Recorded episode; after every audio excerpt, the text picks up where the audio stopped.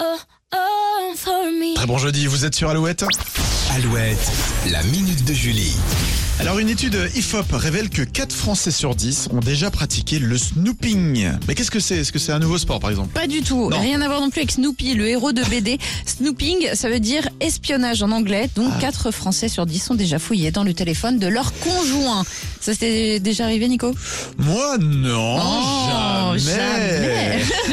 Lire furtivement les SMS, les mails, checker les photos, les vidéos. Cette forme d'espionnage numérique est surtout répandue euh, chez les moins de 35 ans et majoritairement chez les femmes. Et dans un cas sur deux, l'espion trouve quelque chose. Ah, c'est plus les femmes qui regardent sur le Oui, téléphone. Ah, de d'accord. ces messieurs. Ouais, c'est moche. Mais ce que vous ne savez peut-être pas, c'est que le snooping est puni par la loi Ah en France.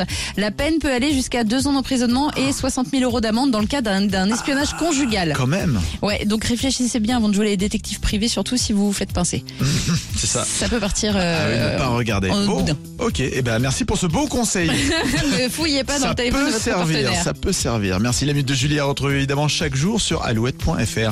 Voici Zazie juste après Aimé Simone sur Alouette. I've been alone inside my mind.